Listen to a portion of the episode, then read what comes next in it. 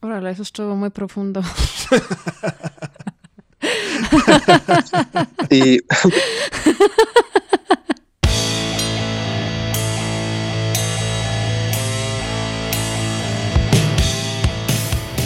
Bienvenido a La Sopa de Cactus, un podcast de cultura general en el que comentamos desde sucesos históricos hasta eventos actuales y cómo se reflejan en los diversos medios que consumimos.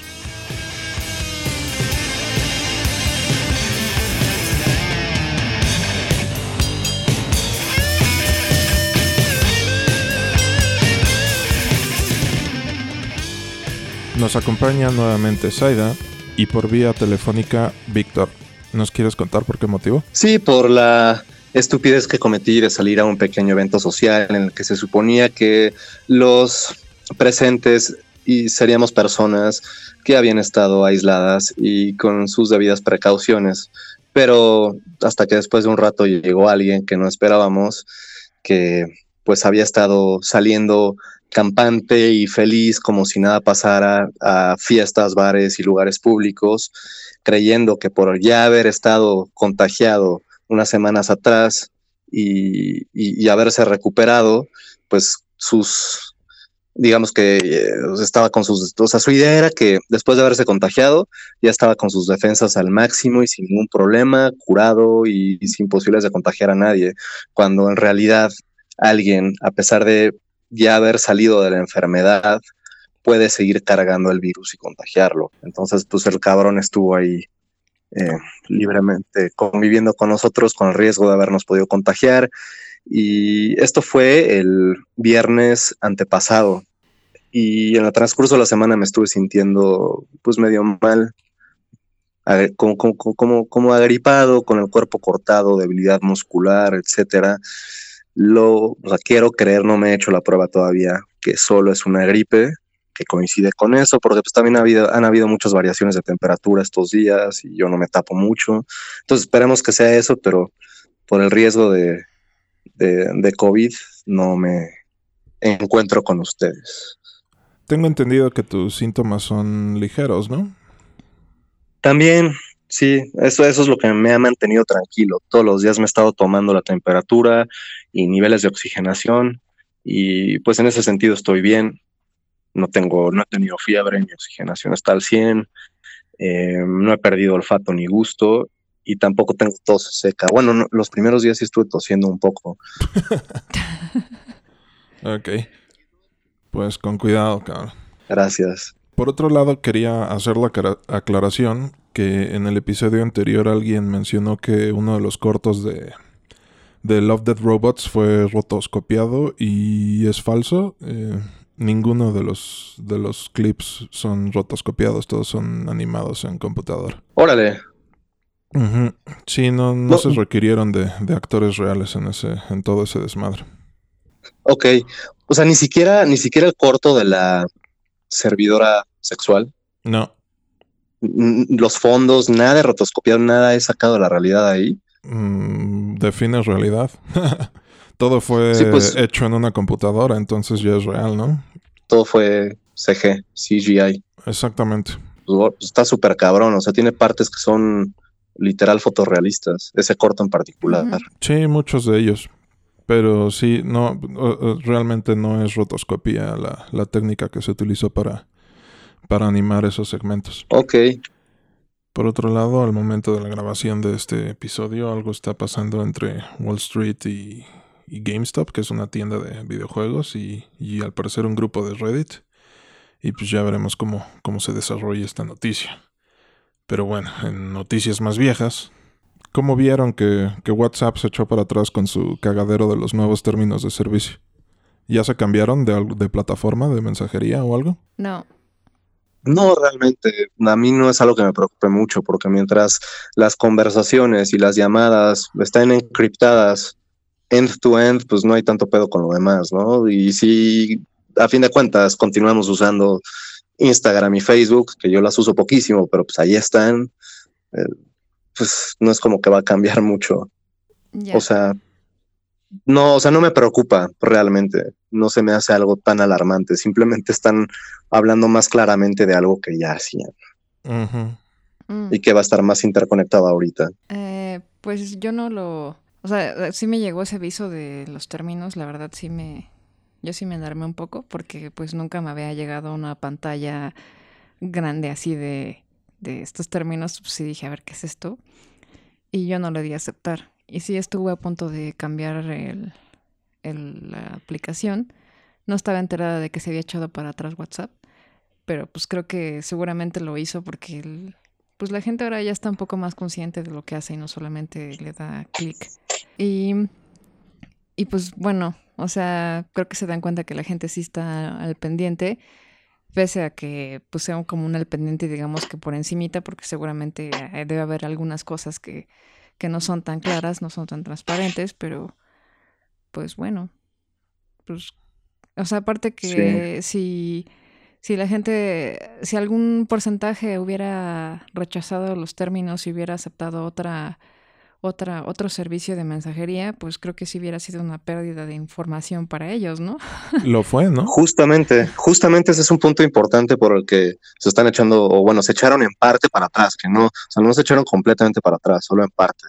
sí, pues pusieron El, la aceptación de estos nuevos términos, ¿no? Y empezaron a aclarar su comunicación, tengo entendido. Exacto, porque al principio su condición era que si no los aceptabas, pues hasta no sé qué día de febrero te iban a permitir seguir usándola y después y después ya no. Entonces eso fue lo que pusieron también, pero pero bueno, el caso es que muchos ya los aceptamos, ¿no? En el momento, porque pues no te queda de otra. Pero pero sí, la ejecución es lo que están, la ejecución y algunas de sus características es lo que están postergando. Sí, yo, eh, yo, creo que es también hubo un pedo ahí de opacidad en cuanto a comunicación. O sea, si bien Facebook no tiene la mejor reputación en cuanto a la protección de datos de sus usuarios, uh, lo único que querían lograr con esta actualización era lograr una comunicación directa entre sus diversas plataformas, tengo entendido, ¿no? Ajá, como por, como por como lo que por ejemplo ya hicieron entre, entre los inbox de, de Instagram y, Facebook Messenger. O sea, una integra. Al, al, final tengo entendido que lo que quieren hacer es integrar ese, esa comunicación directa entre todas sus plataformas, aunque no tengas, aunque no estés suscrito a, a, todas. O sea, por ejemplo, una persona de, que no tiene WhatsApp podría comunicarse desde Facebook o Instagram con usuarios de WhatsApp y viceversa. Eh, tú, tú teniendo WhatsApp, pues escribirle a personas que vean tus mensajes directamente en su Instagram o Facebook. O sea, esa integración de mensajes directos es lo que buscan. Y la publicidad basada en tus gustos e intereses. Claro, y también publicidad dirigida. también eh, este pedo de la comunicación era directamente con negocios, no, no, no usuarios. bueno, bueno, pero, pero sí incluyendo información de, de, de, usuarios y sus respectivas agendas, por ejemplo, agendas telefónicas. O ah, sí, todos los metadatos, ¿no? De tu, de, tu celular y todo eso. Los metadatos de contactos, eh, aplicaciones que usas, sitios que visitas. Modelo de tu teléfono, etcétera. Así es. Entonces, pues no, no me parece tan grave.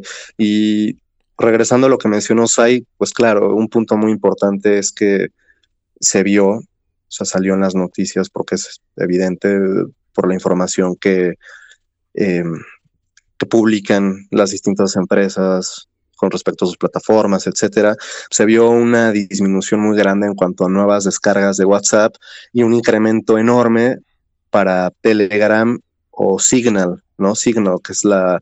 Fue la, que recomendó Elon Musk, ¿no? que fue la que justo la que recomendó Elon Musk, que es el güey más popular en Twitter, y, y es creada por los, pues, por los que originalmente hicieron WhatsApp, que después le vendieron a Facebook.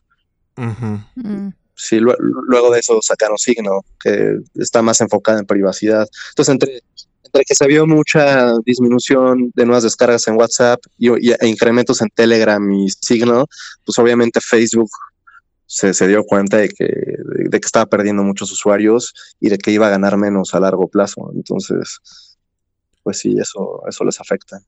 Y pues digo, no hay que hacernos pendejos. La mayoría de la gente que se cambió a Telegram y Signal aún tienen cuentas de Facebook e Instagram. Entonces. Exacto. como que no, no, no tiene mucho caso. sobre todo Instagram, ¿no? Que es lo, lo, más popular hoy en día. Exactamente. Pero bueno, en esta con esta nota de control de información y de megacorporaciones y gobiernos monitoreando todos nuestros movimientos. Eh, spoilers para una película de hace más de 20 años. ¿Qué les pareció Ghost in the Shell? pues eh, es muy buena, es como, creo que una, ya una película de culto, ¿no? Eh, sí. Y este, y pues cada diálogo te hace pensar bastante, está como muy... es de esas películas, ¿no? Sí, es como de esas películas muy existencialistas. Tal cual. Está... a mí me gusta mucho y esa película, la, la de 95. Es del 95, sí. Bueno, esa. Las otras que han sacado, no. La otra que era con Scarlett Johansson, no. Y también... ¿No qué? pierde el feeling. O sea, puede verse bien en ejecución de, de colores, de que se ve más digital. De, efectos especiales. efectos especiales, pero como que el feeling que tiene la original tan, tan pesado, tan, tan frío, tan existencialista, no lo tiene. Definitivamente. Sí. La original a mí me parece una obra maestra, es genial, es una obra de arte tal cual en comparación a lo que hicieron posteriormente, tanto en dibujos, diseño, animación, la historia que tiene y el script, el guion, los diálogos, se me hacen excelentes, o sea, como, como dices, hay algo muy existencialista que constantemente te hace pensar y, y reflexionar y pues te mete dudas. Sí. Entonces, Sí, sí, sí, sí. La, la, la, original buenísima. También vi la una especie de remaster que sacaron unos años después. Porque, a ver, la original es del 95. ¿El remaster de cuándo es, Irán? De 2.0 fue la que viste, ¿no? La, la 2.0, bueno, que en su momento vi la, en su momento vi la original, la del 95, bueno, unos, unos, unos años después de que salió, pero la vi hace mucho, y la que vi estos días fue la, la 2.0. Esa creo que es del 2008. Ok. ¿Y qué te, pareció, qué te pareció, tú que estás familiarizado con ambas películas, las diferencias entre, entre una y otra? Me gustó más la original, definitivamente. No entiendo por qué en la segunda, que es en la que se inspiraron visualmente para parte de Matrix, ¿no? Por ejemplo, las, las letras verdes del intro, sí, la, cómo van bajando. La lluvia de información, así le llaman. La lluvia de información tiene tonos de color más fríos, verdosos. Y azules. La nueva, y azules, ajá, la, ajá, verdosos, azulados. Y la, la 2.0, por alguna razón, la, la quisieron hacer cálida, o sea, cambiaron sí, o sea, los colores los volvieron más cálidos, la temperatura del color es más cálida y las escenas que son verdes o verdosas, en donde se muestran diagramas, eh, mapas, todo eso. Exacto, todo eso está por alguna razón de color naranja y también hay secuencias que en lugar de ser los dibujos de la primera, las, las suplieron, bueno, no sé si lo suplieron o le aumentaron. creo que lo, recrearon las secuencias completas. Sí, Sí, recrearon, dejaron algunas de las originales, pero recrearon partes de esas en animación por computadora. Y pues la verdad no, se me hace que desencaja un poco, desentona. Desentona muy cabrón, ¿no? Sí, exacto, con el, pues, con el estilo original que son dibujos. Entonces, no, no me gustó la animación por computadora, porque además fue hecho en un momento en el que todavía no era tan buena como ahorita, obviamente. y, se me hace que los, las tonalidades cálidas pues tampoco quedan tan bien con, con lo que quieren em, reflejar a través de la escenografía en relación a la historia, que es algo pues más frío, futurista, que, que yo sí lo visualizo más como verde, azul que, que cálido, naranja. También cambiaron un poco el audio. Bueno, creo que es el audio original, pero lo remasterizaron. Creo que también el, el doblaje de Motoko lo hace otra persona. No, o sea, no entiendo por qué cambiaron el doblaje de dos o tres personajes si el original ya es muy bueno, pero bueno, o sea, sí lo hicieron y, y, no, pues la verdad me quedo con la primera. Si mal no recuerdo también, eh, cambian la voz del Puppet Master al final, ¿no? la voz del Puppet Master en la 2.0 es de una mujer. Mm, es verdad. La, es la, voz del Puppet Master creo que también cambian a, bueno, a Motoko es un hecho y a, a Batou. Batou. Batou, sí. Su sidekick. Sí, y también, este, si mal no recuerdo, creo que toda la pista de audio la, la rehicieron, me acuerdo, porque tengo muy marcado el, sonido de los disparos y de las armas y todo eso. Sí. Sí, sí, suena diferente. En el, ya hablaremos más a fondo de ello, pero en la batalla final contra el tanque este arácnido, el, el, ruido de, de, sus ametralladoras es drásticamente distinto en, en la versión original y, y, en, y en, este, en esta mal llamada remasterización. Pues sí, me quedo hasta con el audio original, al menos de lo que alcanzamos a ver nosotros. Y también hablando de la... ¿Qué, qué sería la que sacaron en el 2017 con Scarlett Johansson? Es una, una, especie adaptación. De remake. o adaptación, no me gustó nada, la verdad. o sea, en, su momento tampoco. Em, tiene actuaciones decentes en algunas partes, aunque a mí en lo personal nunca me ha gustado mucho Scarlett no, la considero tan buena como, como, a tantos que les encanta, que yo creo que es más por su, físico, Exactamente, es más por su físico que por su actuación. Pero sí, su actuación se me hace muy, en general, en las distintas películas que sale, se me hace muy plana y, e inexpresiva, pero bueno, a la gente le encanta, ¿no? Entonces, así, es, así está, pero, pero sí, a mí no me, no me pareció tan buena, bueno, más bien me pareció mala, visualmente tiene partes que están que están bien, la fotografía, la escenografía de algunos cachos, pero es muy, iba a decir incongruente, pero no incongruente, no, no es consistente. Eso, inconsistente, es muy inconsistente, porque tiene partes que se ven muy bien, pero otras muy chafa. Eh, toda la parte digital se me hace como de bajos recursos, no sé. No, no, no, no, es tan bien no está tan bien producida. La dirección es mala. Y lo más contrastante con la, con la original es el guion. Sí, claro. Se me, se me hizo, o sea, la historia la simplifican un montón, le meten una romantización con entre la protagonista y el Puppet Master, que pues no tiene nada que ver con la versión original. Eh, sí, la, hacen como más, mucho más simple en cuanto a lo existencial. El guion, sí, el original era muy bueno. Yo no sé por qué no tomaron más frases y más diálogos del mismo para pues, para seguir manteniendo esa parte tan buena, porque la verdad está, está chafa el guion. Pues yo creo que justo porque son diálogos muy pesados, ¿no? Y tú ellos necesitaban sacar una película 100% hollywoodense. sí, tiene razón. Y, y, y, en cuanto a la acción, tiene algunas coreografías que están buenas, pero, pero no son tan buenas las escenas de acción. Los disparos se escuchan súper bajitos y chafa también. Entonces, pues no, no, no es una buena adaptación o reimaginación, remake, lo que sea. Y pues miren, algo que tenemos que tener en cuenta cuando hablamos de Ghost in the Shell es que se trata de una propiedad intelectual mucho más amplia de lo que uno creería.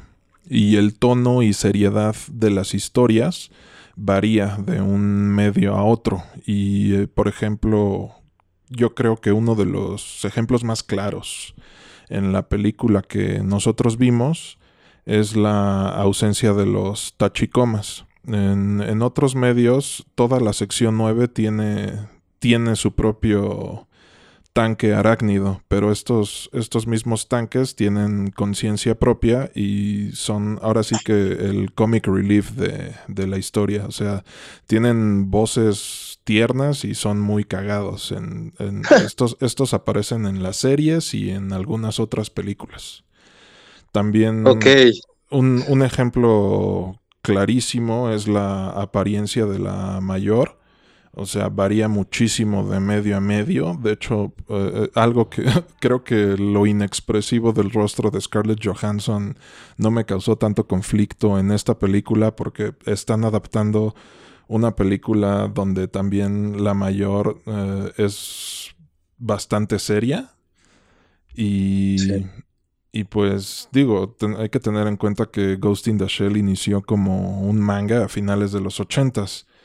Eh, cuenta con tres o cuatro películas, dependiendo de a quién le, quién le estés preguntando. Eh, está esta adaptación live action de Scarlett Johansson. Tiene dos o tres series, cada una de estas con sus respectivas OVAs. Tiene videojuegos e inclusive creo que hasta hubo una obra de teatro en Japón. Y hay que tener en cuenta también que entre todos estos medios rara vez existe eh, continuidad entre una y otra historia. Entonces, en pocas palabras, eh, echarse un clavado en Ghost in the Shell es echarse un clavado en un cagadero gigantesco. ¿Ustedes, ¿Ustedes ubican otros medios de Ghost in the Shell? No. Mm, realmente no, nada más el manga que no me he leído y me imagino debe ser bastante bueno porque pues de ahí parte todo lo demás. Pero pues no, solo ubico o ubicaba el manga y bueno, bueno, no de ubicar más cosas, pero pero solo ubico, o sea, yo particularmente cosas del manga y de la película original que está basada en el mismo. Perdón, te iba a preguntar si ubicas las escenas hentai del, del manga. No, la verdad no. sí, porque de hecho, curiosamente, la mayor es, eh, mm, ¿cómo se le llama? Pansexual en el, en el manga. Y hay escenas bastante explícitas de cómo se está dando a otras viejas en, en una especie de, de, simulación virtual. Mira, interesante, no lo sabía. Que de hecho eso fue algo que me gustó de, de la ¿cómo llamarle? De la adaptación de Scarlett Johansson. Uh, hasta Hace una escena con una prostituta, ¿no? Exactamente, como que exploran un poquito la, la sexualidad de la mayor y uh, como que sí ayuda, Muy por encimita. Sí, muy por encimita, pero te ayuda como a ilustrar esa, esas dudas existenciales que, que ella tiene sobre ella misma. O sea, definitivamente la película de Scarlett Johansson no es, no es buena, pero sí fue, tenía todo el potencial para hacerlo. sí. Es que tomó como cosas de otras Sí, de otros medios, de otras películas, de otras películas, de otras series. Eh, el villano es el, el, villano de la película es diferente. es diferente y está basado en un villano de alguna de estas series que existen. O sea, yo no he visto. He leído el manga, este, he visto unas dos o tres películas y he visto igual dos o tres series, pero no las he visto completas. La diferencia más grande entre el villano, eh, entre, el, entre la película de, de anime y la de Scarlett Johansson es que en la, en la, en la, Scarlett era humano antes. Otra ah. prueba, o sea, fue, fue un humano que también usaron para, como experimento para posteriormente dar lugar a ella. Fue parte, del fue parte del proceso. Cuando en el anime y en el manga es completamente una inteligencia artificial que de repente cobró conciencia a partir de datos y flujo de información. Sí, exacto. El villano de, de la película animada original es es mucho más interesante que, el del remake de, Scarlett. Sí, más complejo, más interesante y con un propósito más, eh, pues más... Más profundo. Más profundo, exacto, y, natural para lo que sería un ser que de repente cobra conciencia y quiere sobrevivir y evolucionar, ¿no? Exacto. Buscan. Porque, también ah, algo que O sea, yo estoy como que siento que estoy defendiendo un poco la película de Scarlett Johansson, pero sí, de hecho. No, no, no, quiero que lo consideren así. O sea, coincido con, con ustedes en que es mala, pero tanto la de Scarlett Johansson como todas las demás películas y series, a diferencia de la original que vimos, es que también le dan un montón de, de mayor... Eh, presencia a los demás integrantes de la sección 9. O sea, hay que recordar que, la mayor Motoko es parte de un, de un equipo. Y aquí en, la película solo conocemos a la mayor, a Bato y a otros dos greñudos que, los están acompañando a lo largo de la película. Y el que es completamente humano, ¿no? Ajá, exactamente. sí, que, por ejemplo en el, en el anime me gusta cuando, cuando están, cuando, bueno, cuando van en un, en un coche, en un vehículo, él con Motoko, como ella le explica, bueno, cuando él se pregunta, oye, yo, yo qué hago aquí, ¿no? ¿Por qué me eligieron a mí? En, comparas, en contraste a todos los demás que son cyborgs super cabrones con mayores capacidades. Y ella le responde, justamente porque, porque tú eres diferente a nosotros. Y, y tiene una parte muy buena en donde dice que, o sea, un, un diálogo muy interesante en el que habla de cómo la sobreespecialización es algo, es algo mortal, tanto en, los tanto en los individuos como en las organizaciones, porque entonces se vuelve predecible.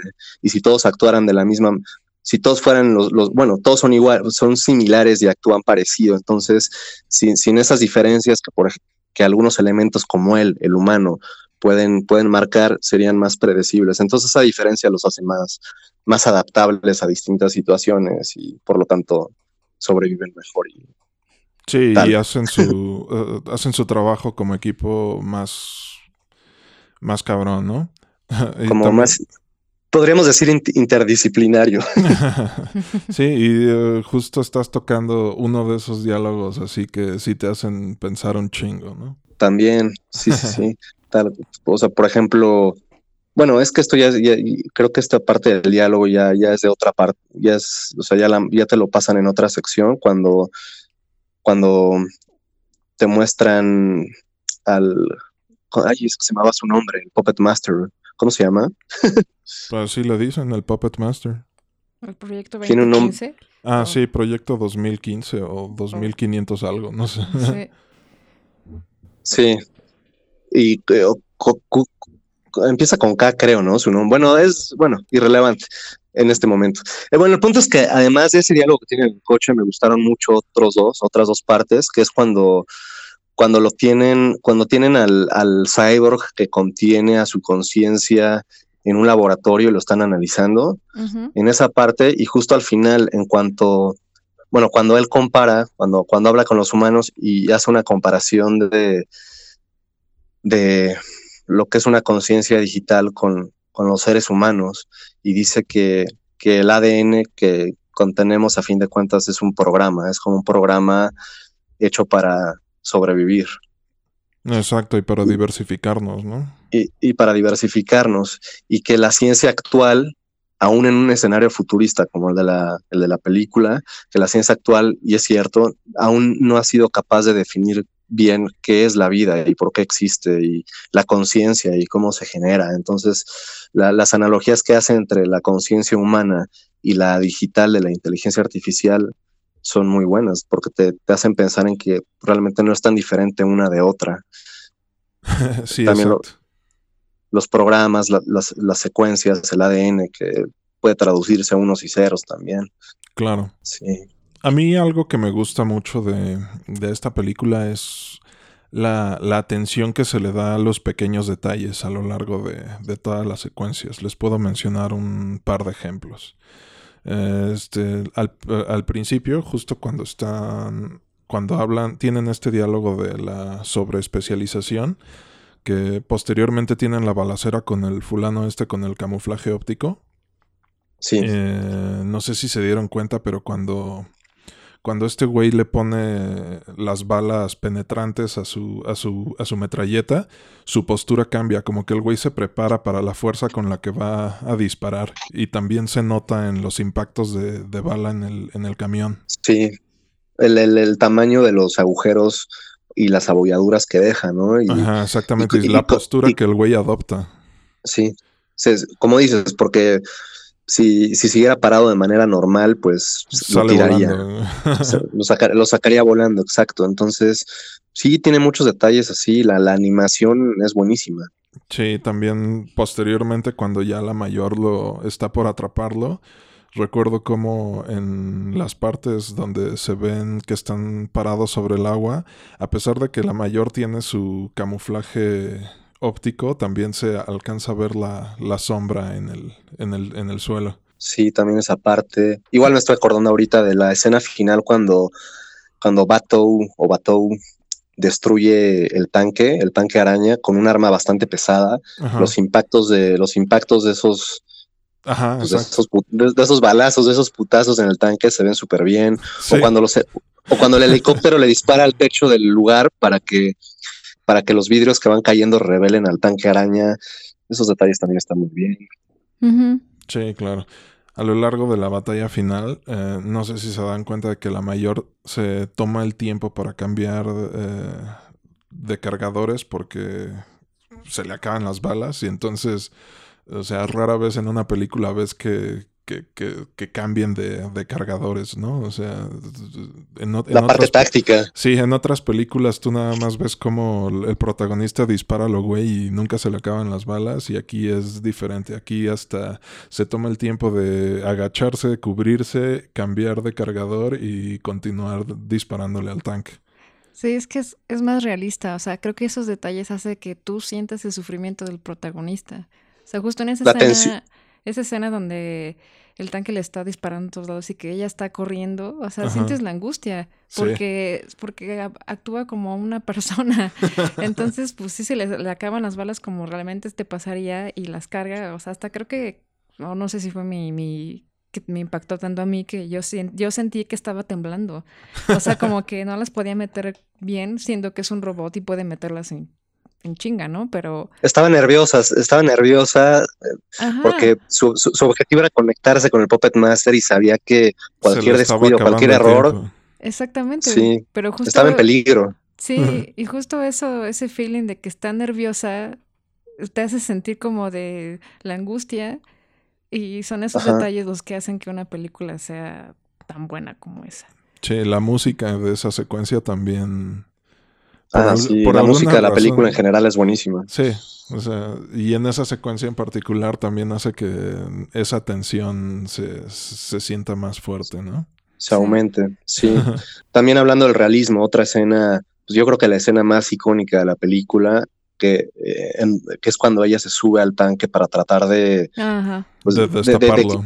De, de, destaparlo, como por la, como incluso siendo un cyborg por la tensión que, ejerce al, al, tratar de destaparlo y no poder, hace que provoca que se acabe destruyendo parte de su cuerpo, ¿no? Que se que se desgarre, se empieza a desgarrar sus, se empiezan a desgarrar sus fibras musculares, se ve en la espalda, ¿Ves en las piernas, se van desmadrando sus músculos sintéticos. Exacto, hasta que al final, pues, se, termina rompiéndose.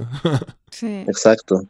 Sí, y también... Súper bien hecho. Sí, de esta secuencia también me gusta que, que le cambia el barril a su, a su rifle porque se está sobrecalentando.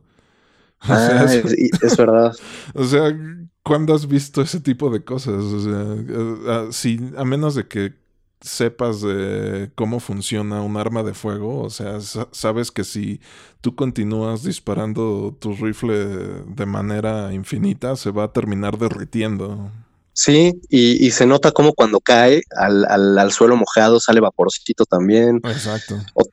otra parte cuando, cuando el, pues el, el, maleante este, el que está hackeando, el que es controlado por el Puppet Master antes de la persecución, el que decías que les dispara, cuando, cuando dispara unas balas muy poderosas, unas high velocity, ¿no? Sí, las balas penetrantes las balas penetrantes. Luego Bato cuando, cuando agarra la ametralladora menciona... Sí, hace el comentario. De cómo se jodió por la... Por las balas que estaba disparando, exactamente.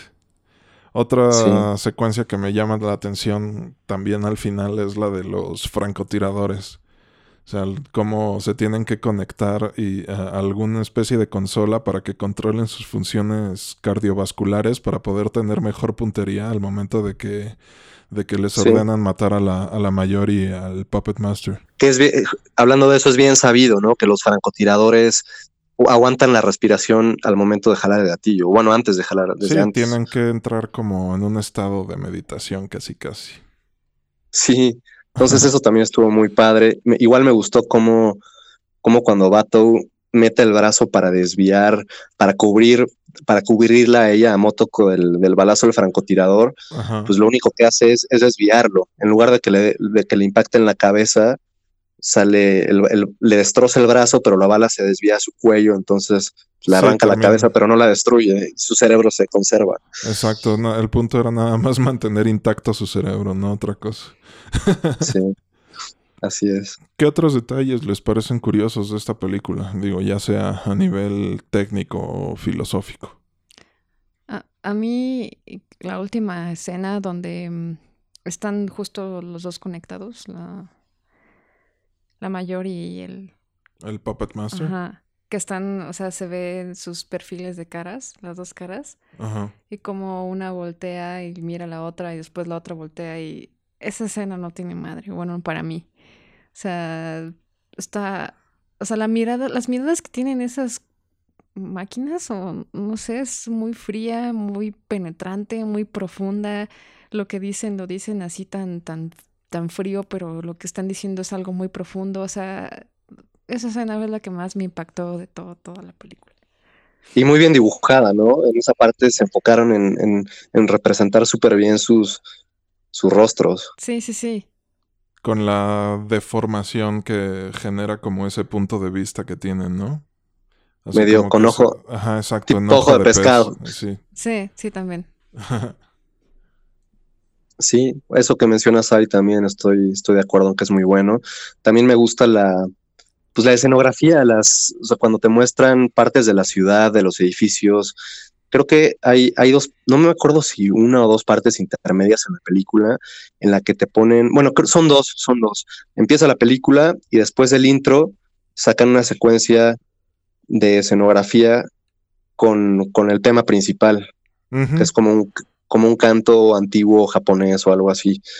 Esa, esa, esa canción me gusta mucho en- al- combinada con la secuencia de imágenes de, de fondos y de escenarios que te van mostrando. Y, y hay una otra parte intermedia en la que hacen lo mismo. Entonces, te, pues te enseñan cómo, cómo es la ciudad y cómo partes de cómo vive la gente.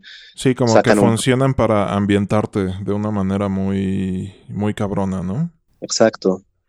O sea, la, la, la ambientación me gustó mucho. Y sería el único punto, ahora que, ahora que lo pienso, el único punto a favor de la, del medio remaster 2.0, que tiene, o sea, como usan animación por computadora en algunas partes, aunque la animación no es muy buena y los personajes y los vehículos no están tan bien representados y desentonan, lo que son las tomas de los edificios por las perspectivas de la animación por computadora sí te dan, te dan una mejor, una mejor idea de la magnitud de, pues de, esa, ciudad, ¿no? que en donde más se, se aprecia la diferencia es en la escena final, cuando ella se asoma como por una especie de acantilado y se ve una toma. un- De toda una- la ciudad, una panorámica. Eso, esa es la palabra. Una toma panorámica de la ciudad, exacto. En la, en la 2.0 es algo muchísimo más masivo todavía. Se ve como un planeta Tierra, casi como un planeta Tierra en donde todo es una ciudad sin fin, con, con los centros de esas secciones conteniendo edificios todavía muchísimo más grandes. Entonces, nada más esas partes de, las de cómo te manejan las perspectivas, sí me gustaron un poco más. Me gustó, me gustó en particular bastante las manos de, de un científico, un científico el, el científico que llevan a revisar el cuerpo de que contiene la inteligencia artificial del Puppet Master. Cuando Ah, claro, que se abren, ¿no? En ma- muchísimos más dígitos. Ah, sí. sí, po- pone sus manos frente a un, sobre un teclado y cada dedo se divide en, Mm. en tres partes. sí, sí, se ve muy cabrón. Entonces escribe, escribe mucho más rápido, ¿no? Sí. Eh, Justo sobre estas tomas que mencionabas antes, donde te ambientan y te, te dan como esa, eh, esa profundidad y esa personalidad de la ciudad, también es donde entiendes un poquito más el conflicto interno de, de la mayor Kusanagi, de la de Motoko, porque es ah, ah, ah, sucede como dos o tres veces a lo largo de una de estas secuencias. Ella misma se ve replicada en otro, en otros lugares. O sea, se al- alcanza a ver a otros androides que tienen su mismo cuerpo. No sé si pescaron eso. ¿En qué parte? Creo que sí, lo, Sí, cuando va en el barco. cuando va en el barco. Ok. Sí, se alcanza a ver a través de una ventana de oficina y creo que también se ve a través de Ah, un- sí. de un escaparate. Sí, sí es cierto. Eso también está bueno. Que, que, que no sabes si es su, si está alucinando o si, por O- decirlo de alguna forma. o si realmente si hay otros modelos iguales a ella. Podrías interpretarlo de, de, diferentes maneras. Y creo que también esto es así como de lo, de lo divertido de esta película, que se puede interpretar de muchas formas y de que en estas interpretaciones, eh, ahora sí que ya depende de cada quien que cómo va a pensar en esta dualidad entre el ser humano y la separación entre cuerpo y alma que, que cada quien tiene, ¿no? A la hora de, de procesar esta película. Claro, y que también te dejan a la interpretación justo esa parte, porque o algunos pueden verlo como alma, ghost in the shell, ¿no? Que es tu, el, alma o el espíritu dentro de un cascarón físico, que en este caso, bueno, en nuestro caso es algo biológico y en la película son cyborgs, pero puedes verlo desde, desde, desde ese punto, que puede ser como el alma o simplemente como una conciencia, una conciencia eh, que, es, valga la redundancia, consciente de sí misma. es como una conciencia, bueno, no sé. La mente. No, bueno, o sea, iba a decir que es que ahorita que, que Iram dijo de que este cuando la mayor se veía en otros cyborgs. Cuerpos. Ajá. O sea, a mí me hace pensar como que está tomando conciencia de que no es la única. Que no es única como los humanos. Digo, esa es mi interpretación y aquí es donde cualquiera puede interpretar lo que sea. Pero pues sí, es, que es un, diseño producido en serie, ¿no? Ajá, Y que está generándose una conciencia nueva. O sea, no es una conciencia humana, es una conciencia.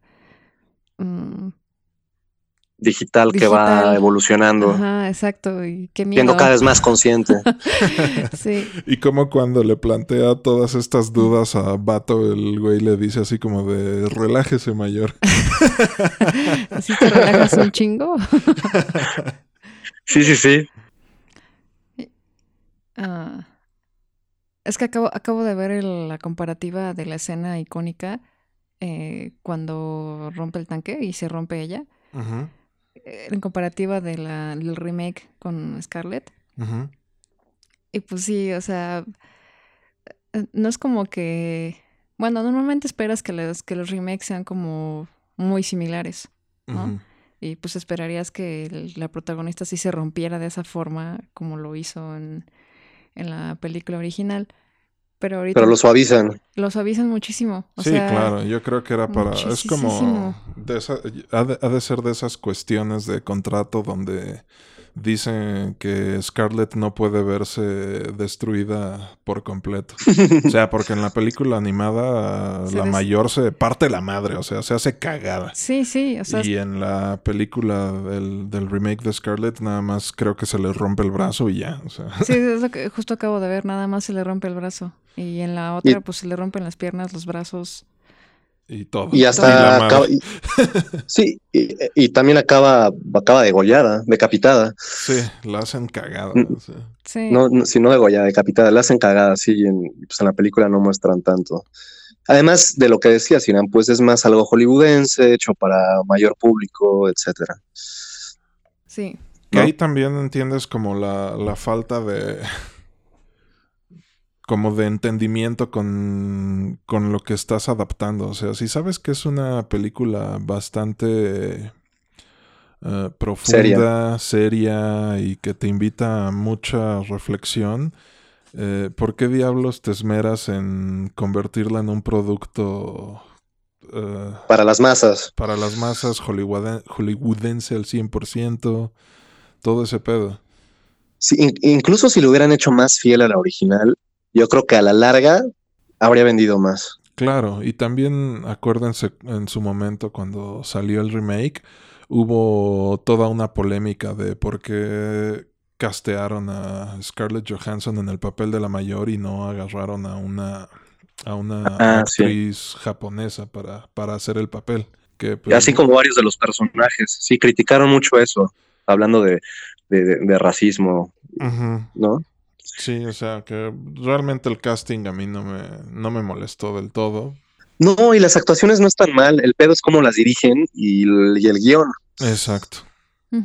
Porque sí, o sea, hay, hay, buenas actuaciones, la neta. La mayoría son, o sea, están arriba del promedio. Sí. Ella, y, ella, entiendo lo que dices de que su inexpresividad esté relacionada con, o sea, esté justificada por cómo es el personaje original, también bastante serio, pero, pero aún así no, no, no me gusta cómo transmite esa inexpresividad justamente. O sea, por, por la cara como de, con el ceño fruncido que pone como si estuviera pensando algo difícil todo el tiempo, un rompecabezas, ¿no? Se me hace como un poco fake, porque no se la creo, no se la creo del todo como, como si fuera un androide inerte que de repente siente mucho, pero la mayor parte del tiempo está, está pues, pues sin, sin expresión, sin sentimientos. Exacto, en automático. En automático. Y ahorita que revisé nombres, por eso no me venía a la mente, porque el, el Puppet Master en la película, en el remake del 2017, le, lo llaman Kuse, es como el último nombre que tiene. Ah, ya, sí. Que te digo, este creo que Kuse sale de alguna de las series de televisión, de los Standalone Complex, creo. Y preguntándote sobre esas, ¿qué tal? Porque sí, o sea, sí las ubicaba que, o sea, la segunda parte que no es precisamente una secuela, más bien es como algo alterno posterior, pero está Innocence, Ghost in the Shell Innocence, esa es la, la que más en mente tenía. Medio secuela de esta. Y... Esa es con la que me quedé, esa es con la que me quedé hasta que en Netflix sacaron lo posterior que ya me hizo darme cuenta de que pues, habían estado haciendo más cosas. Así es. Netflix acaba de sacar hace como uno o dos años eh, una, un, standalone complex nuevo y creo que ya existían otros, otras dos series. Y hay quien considera la primera serie de Standalone Complex como, ahora sí que como una versión definitiva de Ghost in the Shell. entonces, en teoría es buena. Sí. Ok, porque la, lo, lo, poquito que vi en Netflix de la otra no me gustó. Es, una animación muy, pues muy genérica, ¿no? Con, con diseños muy chafones. ¿Fue la que vimos? Ajá. Ah, ya. Sí, nosotros también empezamos a verla y perdió nuestro interés, pero sí, definitivamente la primera serie de, de, Standalone Complex es, es, muy buena. Y también mm, tiene... La voy a ver. También tiene otro, otro villano icónico que es el, el Laughing Man, el hombre que ríe. Que en este caso sí se trata de, de un hacker. Y creo que aquí sí se va, si mal no recuerdo, se va contra una corporación. Ok. ¿Ustedes cómo interpretarían el simbolismo del árbol de la vida en la balacera contra el tanque? Como, como una evolución, ¿no? Una evolución de la, evolución de la vida, tal cual. Organismos que van surgiendo a través de otros, de combinaciones de, de otros que les preceden. Sí, a mí, bueno, yo, yo lo interpreto de otra manera, porque cuando veo todos estos agujeros de bala que, se, que van, van destruyendo el árbol y se detienen justo en el ser humano, lo considero como, como una, ¿cómo decirlo? Como una destrucción del, del, ser, del ser humano para con el medio ambiente. Por ahí más o menos va mi interpretación como el triunfo de la, de la tecnología y de la industria sobre, sobre, el, sobre el planeta. Pero ¿qué te dice el hecho de que se haya detenido justo abajo del, último? Es como si fuéramos el último eslabón de la evolución natural y luego sigue la máquina. Exactamente.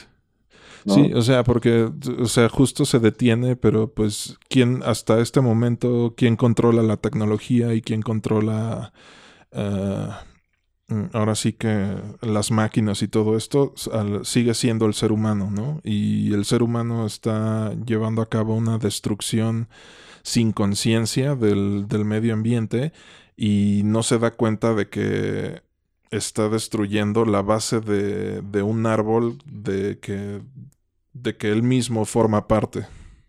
Órale, eso estuvo muy profundo. y, y, ya, ya que el árbol fue destruido, cuando están hablando el Puppet Master con Motoko, eh, lo vuelven a mostrar, lo vuelven a mostrar ya, ya, con los, ya con los balazos. Y es cuando él dice que, que, que parte del chiste de la evolución es que no solo es una copia de, o sea, todo lo que sigue no solo es una copia de lo anterior, sino es, es, una combinación, una mezcla que sacrifica sacrifica ciertos aspectos como, como la memoria, por ejemplo. Ajá. y no me acuerdo qué otras cosas dice, pero sacrifica, sacrifica cosas que se van quedando atrás con la muerte de los organismos anteriores para dar lugar a algo, algo nuevo y mejor, más resistente. Exacto. Que también nos remite un poco a la, a la, a la plática que tuvo Motoko antes, ¿no? De que justo eso de la sobreespecialización te, te termina haciéndote daño. Y entonces es en ese momento cuando yo los virus. ajá, exacto. Yo creo que a ella le, da, le cae el 20 de que dice, va, vamos a combinar nuestras conciencias para, para crear algo más. Sí, porque también le pregunta, justo al final ella le pregunta, oye, pero voy a conservar mi identidad. Y le él le responde algo así. Es como, ¿no? Le dice algo así como, como, pues no, pero justamente eso es lo que te hace, bueno, estas son mis palabras o mi interpretación, ¿no? Le dices, es lo que te, es lo que necesitas, porque para, para seguir avanzando en un mundo dinámico que está en constante movimiento, no puedes quedarte estática como lo que ya eras, mejor pues, evoluciona conmigo. Y él tampoco tiene la misma conciencia, ¿no? O sea, se fusionan y es otra cosa nueva. Exactamente. Sí, pero se identifica mucho antes de fusionarse lo que él le dice, que también está un poco relacionado con esta parte de que ella se ve reflejada en, en otras, pues en otra, en otros seres que no sé si son cyborgs o reales que están allí o parte de su imaginación, etcétera. Él, él, le dice que, que, se identifica, o sea, que se siente casi como un igual con ella. Yo creo que por las mismas, porque ambos son digitales, bueno, ella es una mezcla, pero pues casi, o sea, pero muy cercana a lo que es él también. Y por las mismas dudas existenciales que tienen, que, él, que él ya tiene, o sea, él, ella las tiene y él ya... Las generó, porque... Ya las, ya las no eran auténticas, ¿no? Porque él era, él no era un humano. No, pero, pero al volverse consciente de sí mismo fue cuando empezó a, a pensar en, pues, en, lo que es la vida y la muerte. También le dice que, que la diferencia o diferencias más grandes que tiene con respecto a los seres humanos, incluyendo cyborgs, es que él no puede morir y reproducirse. Exacto, eso iba a decir, sí, que no puede ni morir ni reproducirse, entonces para eso la necesita también a ella y pues al final se complementan, van a seguir conservando todo lo que ya tenían, pero siendo algo diferente, una, mezcla. o sea, no van a perder nada, no, no van a perder nada de lo que tenían, pero, pero van a dar lugar a algo distinto. Y esto me lleva al siguiente simbolismo. ¿Ustedes cómo interpretan esta visión? del, ángel que ve Motoko antes de que le disparen en la cabeza. Una, unas plumas con un ángel, ¿no? Sí. Exactamente. O sea, y que también como que nos lleva a esta parte de que, ok, entonces sí existe un alma, un, fantasma, más allá de la conciencia, de, eh, llamémosle física, cerebral. ¿No? Eh, eh, este momento en el que Motoko ve a, ve las plumas y ve el ángel, es literal, yo lo considero como que ella se está muriendo. Se está muriendo y está renaciendo en lo, eh, que, eh, en, lo, que, sea que se vaya a transformar posteriormente. Pero. Pues es, es el momento de transición con él. Exacto. Exacto. Y esa transición eh, conlleva a, a morir. muerte y renacimiento, sí. Casi está como en una especie de túnel de luz, ¿no? Básicamente. pues yo pienso que podría ser también un arquetipo, no necesariamente que, que pues tenga un alma y esté viendo un ángel o algo similar, sino más bien lo que, como, como ella a fin de cuentas parte de una base humana, como conciencia y porque pues todas estas inteligencias artificiales son simulaciones de, lo que es la conciencia humana y parte de eso, pienso que también podría ser eso. Es, una forma de interpretar ese, esa transición. Y el ángel puede ser un arquetipo, algo que ya está, que ya estaba implantado en su subconsciente, que simplemente pues se reveló representándose así en ese momento. No sé. No, vaya. Sí, podría ser como, o sea, ¿No? evocando a cosas más sencillas cuando tus papás te dicen que cuando te mueres te vas a ir al cielo y los angelitos te acompañan y eso. Entonces, pues tal vez es lo que dices tú, Vic, que pues ya lo tenía en sus, memorias, que cuando se muriera eso iba a ver y entonces eso fue lo que vio y pues, o sea, era un simbolismo de muerte. Sí, es, a lo que me refiero con arquetipo. Es como un patrón que, que, ya tenemos nosotros implantados a través de generaciones, a veces hasta, hasta nuestro ADN. Por eso dicen que, por ejemplo, con los psicodélicos, muchas personas llegan a ver objetos y patrones bastante similares, independientemente de la que cultura ¿no? El túnel de, la que provengan. el túnel de luz. La luz al final del túnel, este, todo este pedo. Y figuras, figuras de animales y de, de, plantas también. Ya. Bueno, esto ya es otro rollo, no me desvíe, pero, pero sí, o sea, puede ser. O sea, es una representación. No, no, la, la, película en ningún momento te dice o, se inclina, se inclina por, por el lado de que tenemos alma o tal vez tenemos alma. O sea, te lo deja totalmente a la interpretación de que puede ser o el alma, si tú lo quieres creer así, o simplemente una conciencia viva. Sí, no es del todo espiritual pero como que también siento que esta, a, mi interpretación, esta imagen del, del, ángel sí termina confirmándote que la mayor estaba, tenía un poquito de, de razón con, con, sus dudas espirituales, ¿no? Y entonces termina confirmando que todas sus memorias y todo lo que ella piensa no es falso, es real y, y está dando un siguiente paso también, que, al que a fin de cuentas, que como, como te lo plantean antes, que es real, ¿no? O sea, eh, ¿qué, nos, ¿qué nos vuelve individuos? ¿Y qué nos diferencia unos de otros? La, la memoria, literal, lo que hemos vivido, todas las memorias que se, han, que se han ido conformando a través de lo que hemos vivido y, y, procesado a lo largo de nuestra vida. Entonces, ¿qué diferencia hay entre, entre eso y una, y una fantasía, los sueños o, o una realidad falsa implantada. Para ti es lo mismo. Es como cuando, y vuelvo al tema de los psicodélicos, ¿no? De un esquizofrénico, un loco psicótico. Esa es su realidad, aunque para los demás no, y no la comparta con nadie. Es, su realidad, porque es lo que su cerebro está procesando. exactamente, sí. y, reinterpretando a, a, través de la, de la realidad, porque ¿cómo podríamos definir la realidad? Es algo en lo que todos estamos de acuerdo de alguna forma porque lo vemos y lo pensamos muy, muy similar. Entonces, si muchos coincidimos, pues eso es lo real, pero para personas diferentes no es así. Exactamente, hay mucha gente que coincide que la Tierra es plana y pues evidentemente están equivocados, ¿no? sí, así, así, así lo pienso. La gente que al final los equivocamos somos, los equivocados somos nosotros, ¿no? Y la ciencia también es una pinche pseudo religión ahí. no lo creo, pero estaría muy loco. Sí, estaría cabrón. así de, oh, sorpresa, la Tierra sí era plana. Y, y, y, nos era controlan reptiles de tres metros. Exacto. Al final, esta película no solo es uno de los ejemplos más influyentes, también es uno de los más importantes del género del, del cyberpunk, ¿no les parece? Sí, definitivamente. A mí me parece, como, como lo dije en un principio, genial, una obra de arte.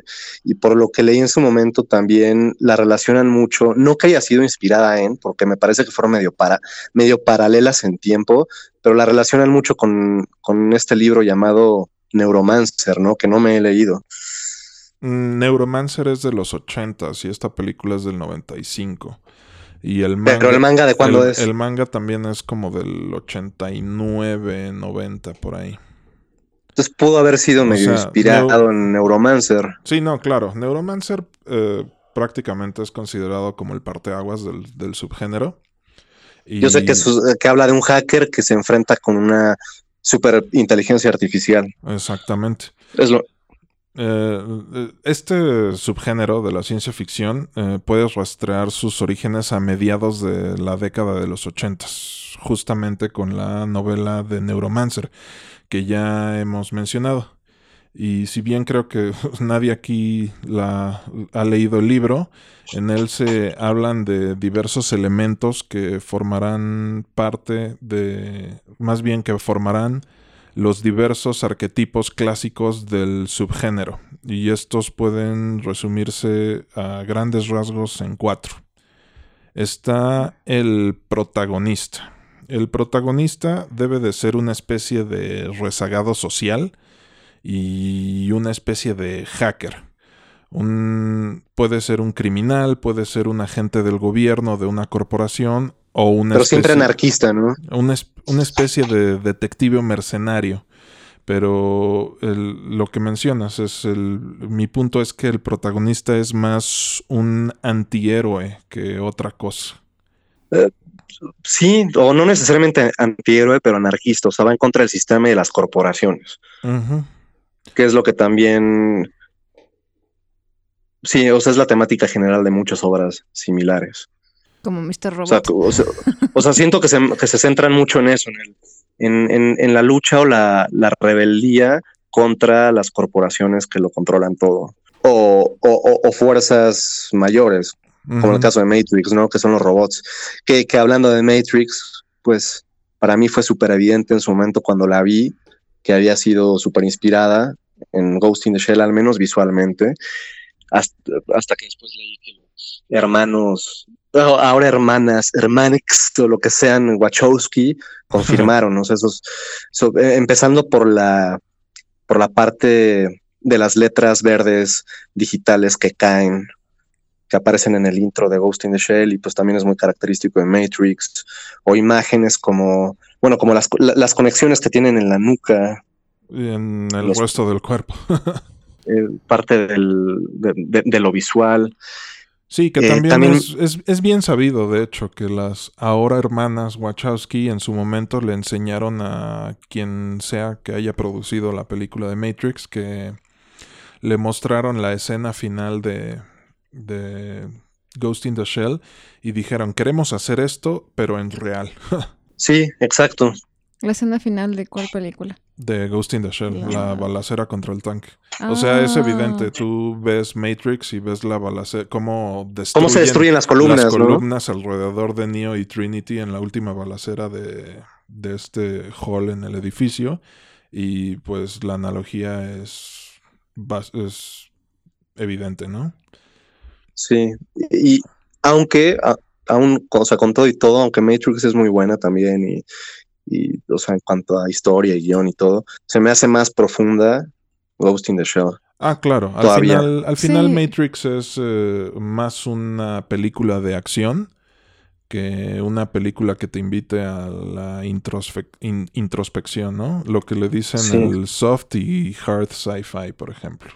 Sí, que ya se lo complican mucho en las secuelas, sobre todo en la tercera con sus diálogos todos eh, rebuscados, pero, pero la parte de lo que es la conciencia digital, la, el nacimiento de la conciencia en la inteligencia artificial, ninguna otra te, la te, lo maneja tan bien como, como Ghost in the Shell. Eh, eh, bueno, entiendo que no sea profunda, pero al menos en el momento en el que yo la vi en el 2000, que yo no había visto Ghost in the Shell en ese momento, a mí me resultó profunda dentro del pop, o sea, no del pop, del, Sí, de este imaginario de cultura popular. Estoy de acuerdo, estoy de acuerdo. O sea, sí, sí, sí, definitivo. o sea, no deja de serlo. O sea, creo que creo yo que tiene un poco más de profundidad como Light versus el remake de Ghost in the Shell. Claro. Entonces, y que te. Sí, o sea, al menos cuando yo la vi, eh, pues sí me dejó pensando. O sea, no solo fue un. Ay, vi una película de acción sí me, sí me dejó pensando en, todas estas cosas y aparte que igual es una película pues también ya de culto, es una película icónica y que también fue un parteaguas de, de, del estilo cinematográfico. O sea, tiene escenas que todos recordamos porque pues se fue una... Sí, fue revolucionaria en su momento. Sí, o sea, y lo mismo, lo mismo Terminator también es otra que tiene también robots. es más similar y, la temática, perdón, el, la temática principal, el eje principal de, esas dos, Matrix y Terminator, es, más similar. es la revelación, la revelación de las máquinas. Exactamente, eso es. Que, no pasa tanto en Ghost in the Shell. Yo me refería a que Ghost in the Shell es más profunda en cuanto a el, tema de la conciencia, de, de, que no de que no somos, de que una inteligencia artificial consciente de sí misma no sería basada en nosotros no sería tan diferente de nosotros. En eso es más profunda, pero también en la parte de la, de, la revelación de las máquinas, de por qué nosotros acabamos siendo como un, o sea, en Matrix, con un cáncer o un virus para, para el planeta Tierra, y por lo mismo al final las máquinas que necesitan de nosotros nos acaban usando, pues eso sí, también, o sea, también es profundo y también tiene mucho sentido y no te lo, no es parte de Ghost in the Shell, entonces sí tiene su, su originalidad también en eso. Sí, no, y tiene su valor. Y esto, me, lleva, su valor. esto me lleva al segundo arquetipo eh, que empezó con Neuromancer y que ya retomamos tanto con Matrix como con Terminator. Tiene que haber una marcada presencia de androides, cyborgs, robots, inteligencias artificiales o conciencias artificiales, implantes y o modificaciones corporales. Sí.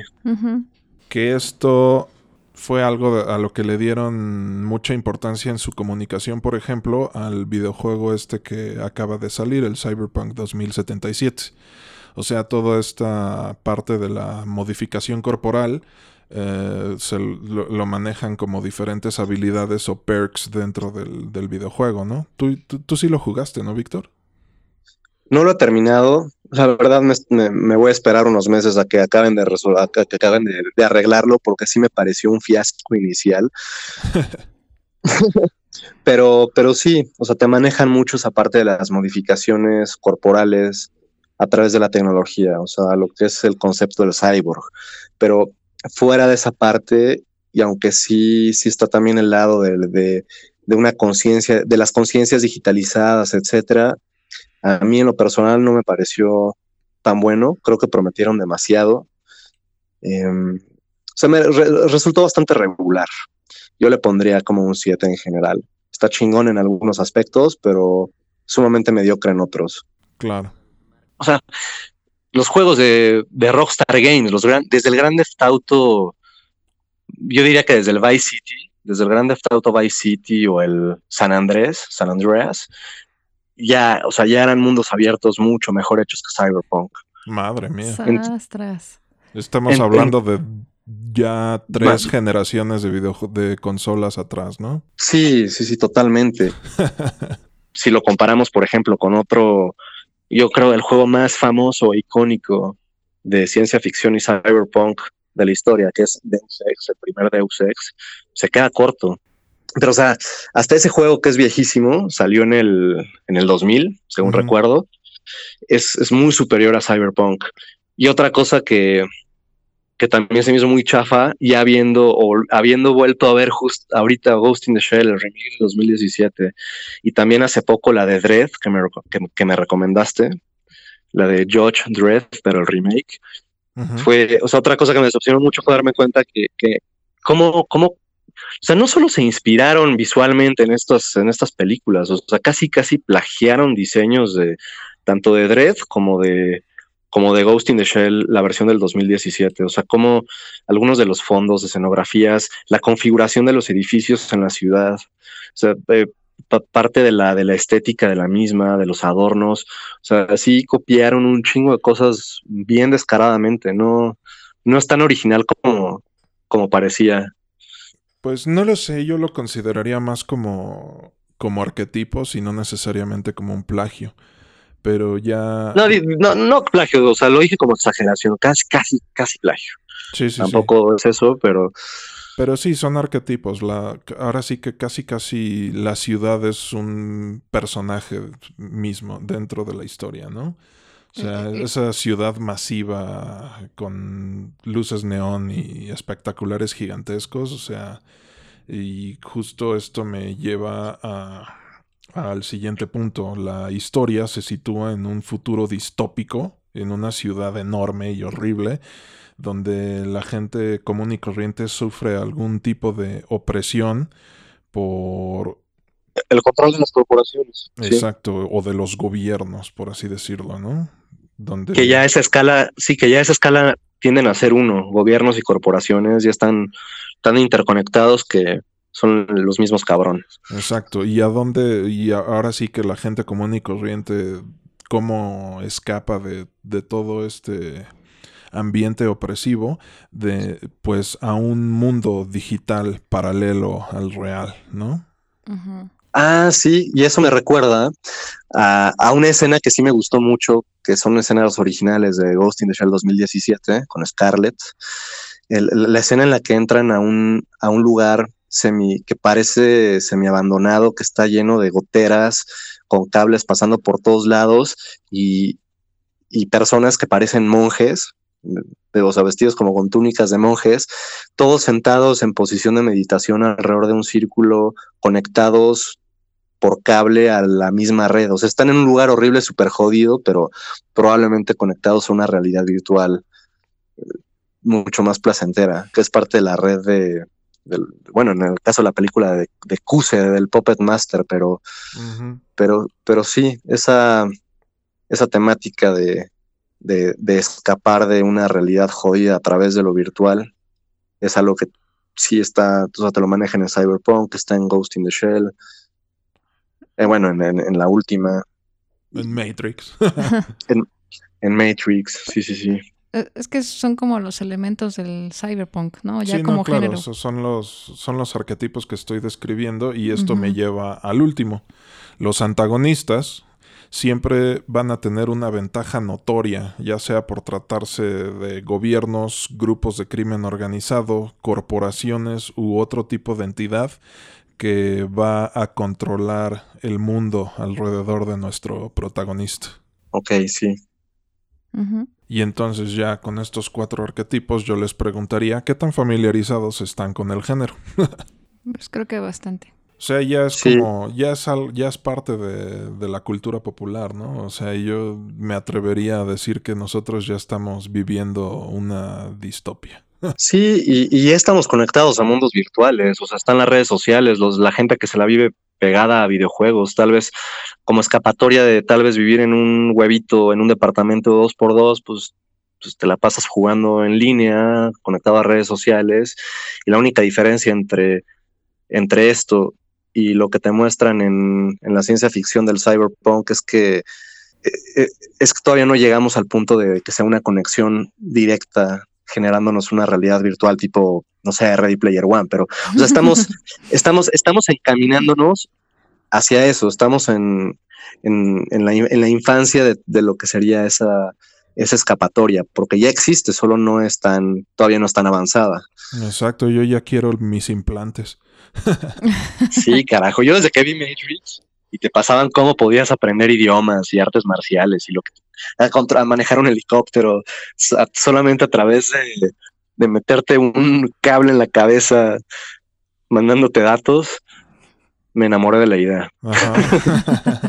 Otra cosa que quería, quería mencionar, em, pues bueno, es otro caso, después de las otras películas que hemos estado analizando, es otro caso en el que también te muestran a un protagonista mujer, empoderada, saliendo del estereotipo de, de, la mayor de la mayoría de ese tipo de personajes que, que son hombres o eran hombres. Sí, que, que, rompen con el, con la crítica, ¿no? De que la mayoría de las películas tienen un protagonista masculino. Sí. Y, y, esto me lleva a algo que me quedé pensando después del episodio, después del episodio anterior, algo que me quedé pensando que ya no dije, que es que cuando estábamos en la parte de que de que el que actualmente cada vez más mujeres dejen de rasurarse los ovacos va muy de la mano con el movimiento feminista, porque eso fue lo que dije, que, que el que actualmente cada vez más mujeres dejen de rasurarse los ovacos va muy de la mano con el movimiento feminista. También hubiera sido adecuado decir que aparte de eso siempre ha formado, siempre ha formado parte de muchas hippies durante décadas, hablando de la época moderna, como algo completamente natural. Entonces, pues no, no necesariamente es a partir del, feminismo. O sea, yo creo que eso ya va muchísimo más a, estándares, ¿no? Tanto de, estilo de vida, comodidad, no solo Sí, es más, es más como un rechazo a, a, los estándares de belleza que te que llegan y te ponen las corporaciones que te quieren vender eh, rastrillos y cremas y, demás cosas. O sea, que es una crítica bastante válida. O sea, todos estos güeyes te imponen estándares de belleza difíciles o imposibles de, de cumplir, ¿no? Y que te esclavizan a un sistema capitalista de consumo, porque debes estarte comprando productos para, para mantener ese estándar tan difícil de, de, alcanzar o de mantener, vaya. Y, pero bueno, desde la parte de lo hippie o lo más natural es diferente también porque eso no es que vayan en contra, simplemente pues, lo, lo, lo, cómodo, lo natural. O sea, si me crecen pelos, pues me los dejo y ya, no tengo por qué los cortando para darle gusto a, a nadie, ¿no? Exactamente. Que bueno, eso ya era otro tema nada más saliendo del, del episodio anterior, pero, pero sí en esta película pues, la protagonista es mujer y está bien. Y tiene un cuerpo sintético al que no le salen pelos, está, es, es válido. Sí, sí, sí, sí, se justifica. No, no, tendrían por qué salirle pelos. que entonces, ¿por qué tiene cabello, no?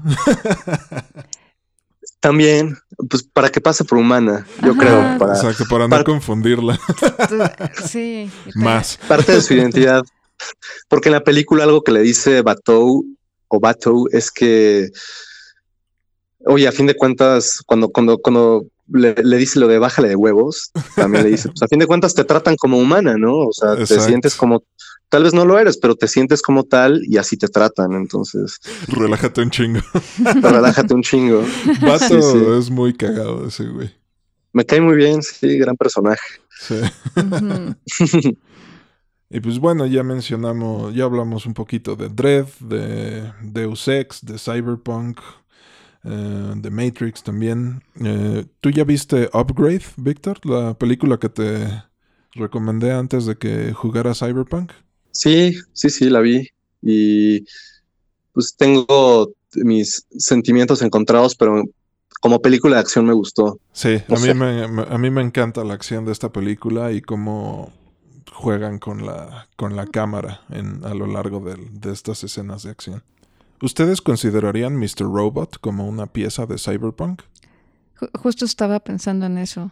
O sea, está, como pensando en los elementos que habías dicho que tiene el género.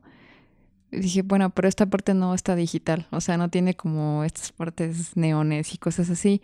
Pero pues sí, la, la ciudad sí ya está destrozada. Este, el güey, el protagonista, pues es un hacker muy, muy cabrón. Y pues también esto, como que todos están en contra de, del no del gobierno, sino... O sí es en este caso es de la corporación. De la corporación, ajá. O sea, como que sí tiene elementos, solo le falta ese elemento de que todo sea como virtual. Un poco más futurista. Un poco más futurista, pero todo lo demás lo tiene. Sí, eso, es lo que decir. Es como un cyberpunk medieval. O sea, es, es, lo que es, es, es, justo ese estado de transición de la, de la sociedad y de la civilización de, de, eh, del punto en el que estamos ahorita allá un cyberpunk más futurista. Una mayor digitalización, ¿no? Porque inclusive cómo tocan el tema de las criptos y todo eso está, está muy cabrón. Sí. Y también que el, el protagonista también tiene una cara inexpresiva igual que la mayor. pero mejor, pero mejor, pero mejor este güey sí se la creo, actúa muy, muy bien ese papel. Él sí me gusta. no, ya sé, a mí también, pero sí tiene una cara muy inexpresiva, o sea... O sea, pero y dentro de esa misma inexpresión, le, le crees cuando es, es de veras está confundido o angustiado o, molesto. Sí. Sí, sí, sí sientes que está pasando algo por su mente. A, Johansson nada más la veo con el signo fruncido. No, yo hablaba de la... No, no, no hablaba de esa mujer, no. De, la mayor del de la película animada. De la película animada. Ah, la de la animada, sí, ahí estoy de acuerdo, sí, ok. de esa en expresión, ¿no? De, no, esa no. no la otra. No la otra. Eh, esa, otra. Esa otra no, sí, no, y bueno, también mm, les recuerdo, hay que tener en cuenta que la, la apariencia de la mayor cambia drásticamente de un medio a otro, ¿eh? o sea, tampoco se la creen. Mm. Pues es, que es mi única referencia, yo no conozco ninguna otra. claro que sí, viste la de Netflix. Ah, sí, pero eso es como que no cuenta para mí. Es como. Últimos puntos de estas dos, que tal vez es redundar sobre lo que ya dije, pero em, otra vez, ¿no? de la película animada de Ghost in the Shell. Bueno, esto no lo había mencionado. Me parece que de repente tiene dibujos súper chingones y en otras partes no tanto. Como por ejemplo. O sea, hay partes en las que es que, es que no me acuerdo ahorita de escenas en particular, bueno, de la última, pero hay, hay, hay escenas o sí, tal cual, escenas en las que las, los rostros, o sea, la cara de ella está súper padre, muy, muy, muy bien hecha, muy estética, muy, se ve muy bonita, digamos, como, como un, cyborg perfecto. Y hay otras partes en las que lo noto un poco inconsistente, con los ojos como más raros, se, ve distinta a ella misma dentro de la película. Mm. Entonces, Creo que le está haciendo tres pies al gato. No, y, en la del 2017, bueno, me, pareció que tenía partes, hubo partes con, dibujos padrísimos y otras no tanto. Y en la del 2017, eh, aunque, aunque está bien eh, en general, está bien representada la ciudad y los objetos, los assets, también es como si estuviera en muy baja resolución todo. Se nota se nota digital, se nota la pantalla verde, que todo es fake. A diferencia de, por ejemplo, Blade Runner, ¿no? Que también es más moderna y con mayor presupuesto, pero Blade Runner, la. ¿Cuándo salió la última Iram? ¿2018, 19? La 2049. 18. Blade Runner 2049, puta, ahí todo se ve increíble, o sea, sí se ve real, absolutamente todo. Claro. Sí, bueno, ahí también eh, ya es cuestión de, del director, ¿no? tiene una visión muy cabrona y me tiene entusiasmado a ver qué, qué es lo que va a hacer con Duna. Sí, tal vez con el 2017 pues también la intención fue, fue, fue asemejarse a algo, pues más como animación por computadora, videojuego, pegado al anime. Entonces esa falta de realismo que tiene en lo visual, tal, en una de esas es parte intencional, no sé. Puede ser. A mí, curiosamente, la ciudad de el remake de Ghost in the Shell me recuerda más a la ciudad de Akira que a la de que a la película animada de Ghost, de Ghost in the Shell, valga la redundancia. Nunca vi Akira, la ubico pero no la vi. Mm, entonces ya tenemos película para otro episodio. Muy bien. Y antes de que se me vaya y terminemos, regresando al punto de los videojuegos, otro que me acabo de acordar que recomiendo muchísimo como gran obra de ciencia ficción se llama Soma, S-O-M-A. Es un juego. Salió? ay, no me acuerdo si está en las consolas, si, salió para consolas, pero para PC es un hecho. Yo lo jugué en PC. Bueno, pero creo que sí salió para Play 4 y Xbox One. Pero bueno, es un juego de ciencia ficción, de survival horror, en el ah, que, pero en un mundo digital, bueno, entre digital y cibernético, que en el que también la, el, tema central es la inteligencia artificial y las conciencias humanas dentro de máquinas. Y, pues, está muy, muy bien logrado. Son los mismos juegos, los mismos desarrolladores, Iram, de, de unos juegos que no sé si, si, si jugaste o ubicas, que se llaman Penumbra o Amnesia. Ah, ubico, uno muy famoso. Ubico Amnesia. Amnesia, The Dark Descent.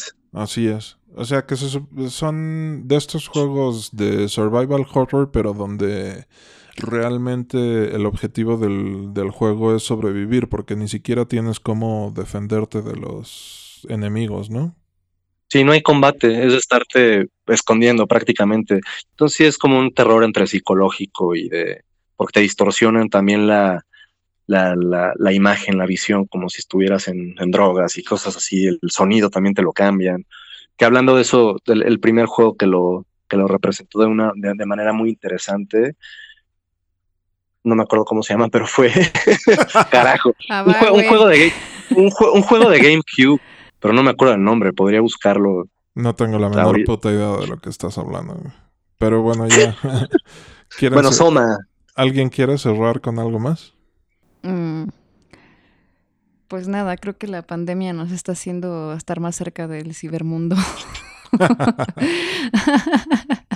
ya no salimos de nuestras casas, estamos conectados a través de una máquina, nos comunicamos con las personas a través de una máquina. Y, y, esto va a pasar por todo el resto del año y bueno. Ya. Yo ya quiero mi cuerpo sintético, carajo. Yo también. sí.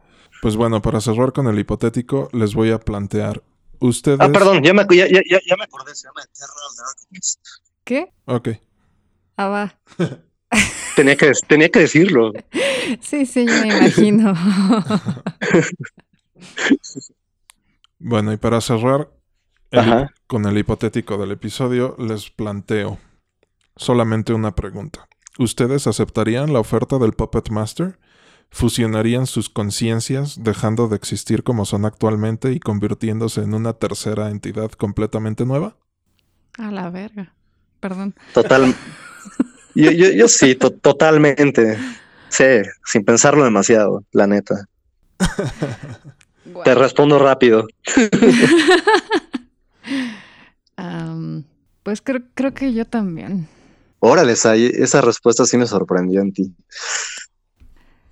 Es que no sé. o sea, es que. Ya confiesas ahí, confiesas. es que como que siento que en el mundo terrenal no voy a llegar a más que lo que tengo y, ya, no hay nada más.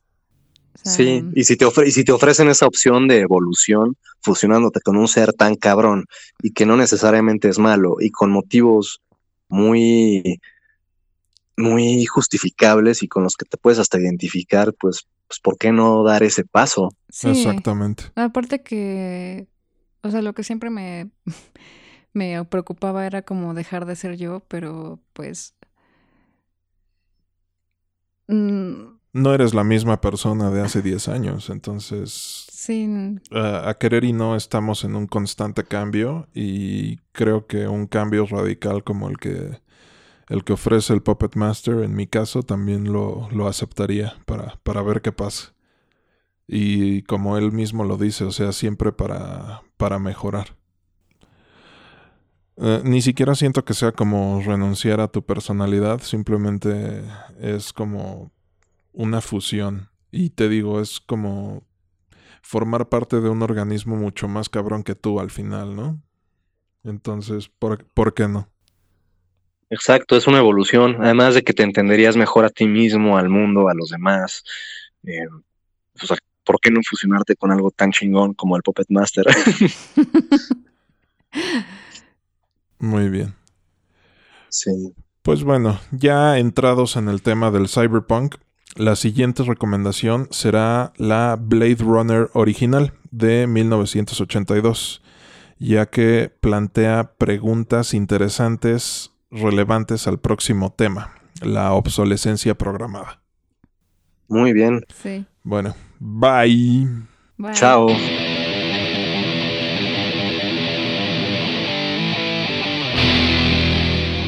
Gracias por haber soportado eso. No olvides suscribirte, regalarnos un like, darnos una buena calificación, compartir y comentar. Tu ayuda hace que la sopa sea más grande. Recuerda seguirnos en la red social de tu preferencia y en tu plataforma de música digital favorita.